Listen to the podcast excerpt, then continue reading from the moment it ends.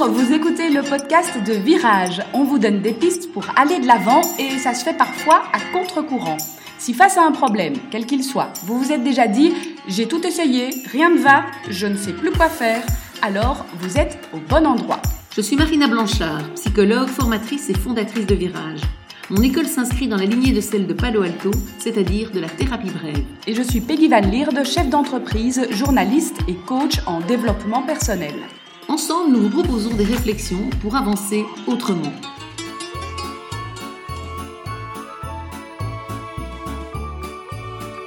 Les petites clochettes qu'on a rajoutées dans, le jingle, euh, ben voilà, c'est pour euh, l'approche des fêtes de fin d'année, hein, puisqu'on est presque au 25 décembre. L'approche de ces fêtes de fin d'année nous amène à penser à, à un thème qui euh, vous parlera peut-être. Peut-être que vous faites partie de ceux qui, à l'idée de se retrouver à table avec l'ensemble de la famille, commence déjà un petit peu à stresser. Dans une famille, il y a plein de tempéraments différents. Et on pense en particulier aujourd'hui à ceux ou celles qui sont peut-être un peu plus taiseux, qui ont l'habitude de s'effacer un petit peu pendant les repas de famille parce qu'ils se disent ou elles se disent euh, que euh, le frère, la sœur, le papa, la maman, le tonton éventuellement a quelque chose de plus intéressant à dire ou euh, le dit avec, euh, par exemple, plus d'humour. Pour certaines personnes taiseuses, évidemment, c'est, j'ai envie de dire, dans leur tempérament, et c'est pas forcément un problème. Pour certains, ça génère un stress, et, et l'approche de ces fêtes fait monter ce stress en se disant, oh, je vais encore me retrouver euh, à table, et qu'est-ce que je vais bien pouvoir dire? Le fait d'être taiseux dans une famille, on a tous dans nos familles des gens qu'on voit plus taiseux, peut être euh, alors je ne vais pas dire un choix, mais peut être une posture naturelle pour certains et qui leur convient très bien. Mais effectivement, pour d'autres, c'est vraiment un problème de comment je prends ma place en fait dans ma famille, comment je prends ma place dans une conversation, euh, face euh, aux autres personnalités de, la famille et comme tu disais à quelqu'un qui a plus d'humour, à quelqu'un qui a plus grande gueule, voilà. Et donc dans ces moments-là, il y a certaines personnes peuvent être en souffrance et nous c'est ce qui nous intéresse. Alors on va pas dire qu'on cherche la souffrance à tout prix, mais c'est quelque part d'aider des personnes qui pourraient être en souffrance pendant ces fêtes de fin d'année puisque on y arrive euh, doucement, voilà. Quelque part, ce qui est intéressant, c'est d'aller voir peut-être un peu ce qui se passe dans la tête, la petite voix dans la tête de la personne qui, qui se tait et qui mhm. se retrouve là euh, bah, à l'avance stressée et qui probablement se dit comment est-ce que je vais faire pour cette fois-ci euh, dire des choses intéressantes? Comment est-ce que j'aimerais bien avoir une conversation avec ma sœur? Comment est-ce que je vais faire pour pouvoir euh, lancer sur tel sujet qui m'intéresserait ou j'aimerais échanger avec elle là-dessus? Comment est-ce que voilà et qui probablement anticipe déjà un peu ce moment-là.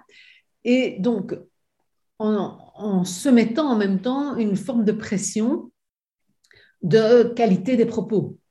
Oui, parce que le risque dans, ces préparatifs d'avant-fête, c'est d'arriver complètement paniqué, euh, parce que euh, éventuellement on aura réfléchi à des sujets ou à des postures qu'on pourrait prendre, mais on imagine effectivement ce stress grandissant et au final rien de très spontané qui sortira le jour J. Non seulement on ne sera pas spontané, mais en plus quand on parle, en fait, on n'est jamais certain de dire quelque chose d'intelligent. Et c'est ça qui est, qui est difficile, c'est qu'à chaque, chaque prise de parole, en fait, quelque part est une prise de risque. Et c'est sûr que celui qui parle, euh, qui occupe, je vais dire, 90%, 90% de la conversation, ben, il dit peut-être des bêtises, mais il dit forcément des trucs intelligents puisqu'il prend beaucoup, beaucoup de place. Celui qui parle très peu, ben, les choses qu'il dit vont d'autant plus, euh, j'ai envie de dire, attirer l'attention, euh, comme s'il y avait un, un, gros spot tout d'un coup sur le silencieux qui, qui, ouvre la bouche. Quoi. Et donc, il y a euh, cette euh, pression probablement pour cette personne de, euh, de se dire, bah, du coup, euh, on va faire attention, si je, si je prends trop de place, ils vont se dire bah, avec quoi il vient, etc. Et donc, c'est vrai que c'est difficile parce que la première chose, j'ai envie de dire, c'est de pouvoir se dire, à partir du moment où je parle, je dois être prêt à dire une bêtise. Parce que le projecteur à ce moment-là sera sur moi et en plus, voilà, et en plus, le projecteur sera sur moi. Et donc, la tendance, évidemment, de ces personnes-là, c'est donc de préparer, d'anticiper, de se dire cette fois-ci, j'irai, enfin, je me lancerai, et puis au moment de la fête, en fait, de ne pas le faire. Parce que le projecteur est là et que c'est trop flippant. Voilà, voilà, exactement. Parce que, et que donc, je ne peux pas prendre le risque de dire une bêtise, euh, et donc je, je m'écrase à ce moment-là. Ou bien je dis d'une petite voix, et puis quand mon frère parle plus fort et balaye le, ce que j'ai dit, j'insiste surtout pas, je me tais, je me dis, ben voilà, euh, c'était mieux que je dise pas, en fait, etc. Et donc, et puis, oui, ce qui arrive aussi parfois, c'est qu'on se dit, ah, j'aurais bien réagi de telle ou telle manière, et puis dans sa tête, on se dit, ah non, je suis pas sûre, c'est peut-être pas le moment, etc. Et puis en fait, euh, le frère, la soeur qui se trouve à côté va le dire. et là, on va dire, ah bah zut, je pensais la même chose et je ne l'ai pas dit. Tout à fait. Ah oui, oui, avec des blagues. Très souvent, les personnes timides, quand elles consultent, elles expliquent qu'elles ont des idées que d'autres euh, disent et puis qui font rire d'autres, ou que, mais qu'elles n'ont pas osé sortir parce qu'elles ont peur que leur blague à eux, à elles, tombe à plat, euh, etc. Et donc, effectivement, euh, bah, elles s'empêchent de dire. Et mhm. donc, une des premières choses qu'il faut se demander, c'est finalement, en me taisant, est-ce que j'ai pas encore l'air plus idiot que en disant quelque chose? Je prends parfois cette image, même, je pense à un, client en coaching qui, venait dans le cadre plus du boulot, là, parce que aussi, euh, problème de prendre la parole dans, dans, les, dans les équipes, dans les réunions d'équipe, les échanges, et euh, à, qui, à qui je disais, voilà, si quelqu'un est attendu pour faire une prestation, euh, là, moi j'avais pris l'exemple d'un un, plongeon euh, en, en, natation et qu'on attend un plongeon superbe de la personne, etc. Et qu'elle elle, elle, monte sur le, sur le tremplin ou la girafe même, parce que voilà, c'est quelque chose de, de, de plus spectaculaire. voilà, spectaculaire, merci.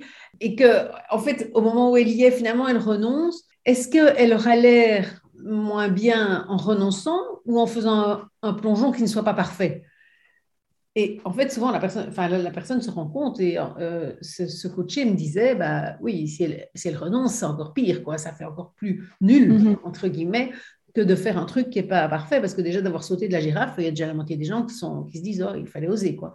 Et donc, effectivement, pour les personnes qui ont cette peur de prendre la parole, la première chose, c'est de se dire, ben, il va falloir la prendre un moment ou un autre, parce que tant que je ne la prends pas, enfin, moins je la prends, finalement, plus ça devient difficile, plus le temps passe, et donc plus il y a un risque, évidemment, à ce que tout le monde se retourne et dise, ah, cette fois-ci tu causes, euh, et, ce qui est, évidemment, et ça, c'est terriblement paralysant. Terriblement paralysant. Et donc, on doit préparer ça, en fait. Et quelque part, pour moi, ce qui est important, c'est que la personne puisse préparer le fait de dire une connerie. Mhm. Alors, j'emploie un mot, euh, voilà, un vilain mot, mais parce que je pense que c'est ce qui se passe quand même dans la tête, c'est ce qu'on se dit, il ne faut pas que j'ai une connerie, il ne faut pas que j'ai une connerie.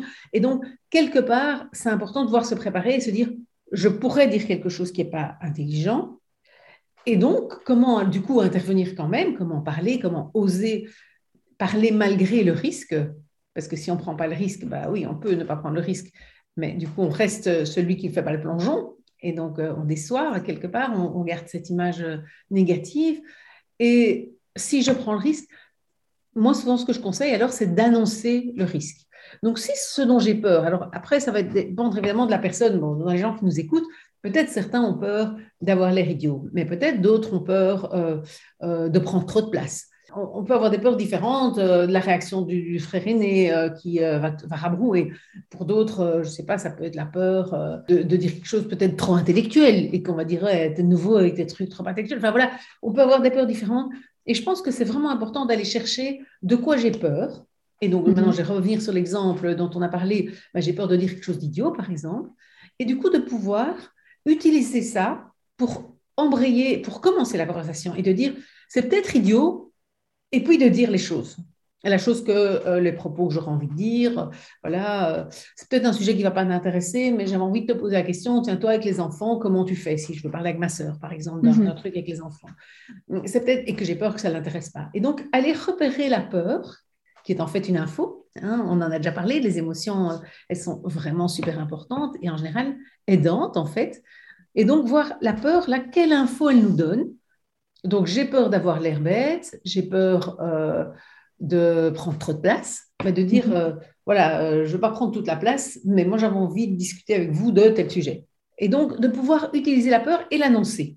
Et donc, surtout, plutôt que d'avoir cette peur, de la garder à l'intérieur, de se refermer de plus en plus, et du coup de ne pas participer à la conversation, puis de commencer à, du coup, parce que souvent ce qui se passe, c'est que la voix à l'intérieur, elle continue à prendre de la place et elle dit, ah, tu vois, t'es bête, tu dis rien, ils vont de nouveau se dire que tu dis rien, et en plus tu t'embêtes à ces réunions de famille, t'as pas de place dans ta famille où personne ne t'aime, etc. Toutes des propos qui sont pas des vérités, qui sont des croyances qui se développent, c'est la petite radio intérieure, pour moi, c'est vraiment important de plutôt se dire, ben voilà, j'ai peur d'avoir l'air bête, eh ben, je vais dire, voilà, c'est peut-être bête ce que je vais dire, mais... Euh, et, en fait, euh, se, donner finalement cette autorisation de prise de parole va permettre aussi de sortir de sa tête, parce qu'on se pose effectivement 100 000 questions, et finalement, on est plus fort présent euh, ben, dans le dîner familial, concrètement, dans la conversation qui est en train de se passer, à force de se poser mille questions avant d'oser dire quelque chose.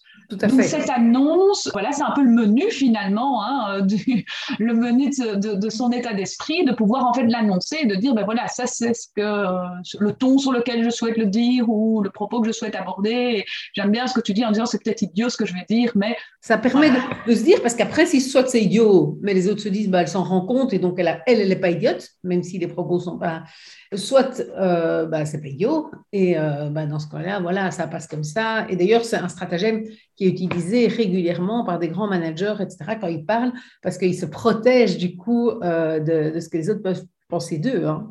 oui. donc euh, c'est une stratégie qui est, qui est, qui est vraiment intéressante il faut vraiment aller chercher de quoi j'ai peur et pouvoir vraiment utiliser plutôt que fuir cette peur quelque part. Et pour ouais. ne pas, tu as raison, hein, parce que sinon, on parle de rester dans sa tête, on retrouve notre mille pattes, hein, dont on a parlé euh, à un épisode précédent, mais c'est vrai, euh, c'est au lieu de parler, finalement, je reste en train de tourner, en train de me dire comment est-ce que je parle, comment je vais parler, comment je vais le dire, et puis on ne le dit jamais, et puis on ne parle pas, et on reste enfermé euh, là-dedans. Et et j'ai envie de dire, la, la soirée ou le, la fête, en tout cas, n'est plus une fête. voilà, oui.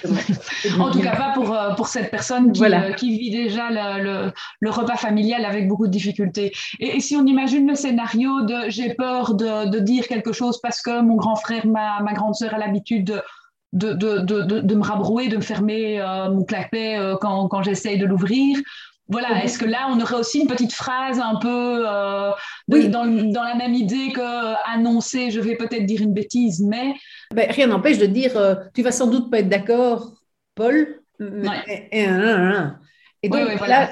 je, je, je, prends quelque part le contrôle sur la conversation parce que si Paul n'est pas d'accord, après, je peux même lui dire, je peux dire, oui, mais ça, je l'aurais parié. euh, Je sais bien que systématiquement, de toute façon, et c'est chouette parce que ça fait un débat d'idées peut-être ou, ou pas. hein. Enfin voilà, après ça, il faut voir ce que j'en fais, mais euh, ça peut être une manière de dire, euh, voilà, ou bien euh, voilà, vous allez, vous allez probablement me couper, mais et puis je peux dérouler ce que je veux dire. Et donc c'est plus difficile pour les autres de couper après.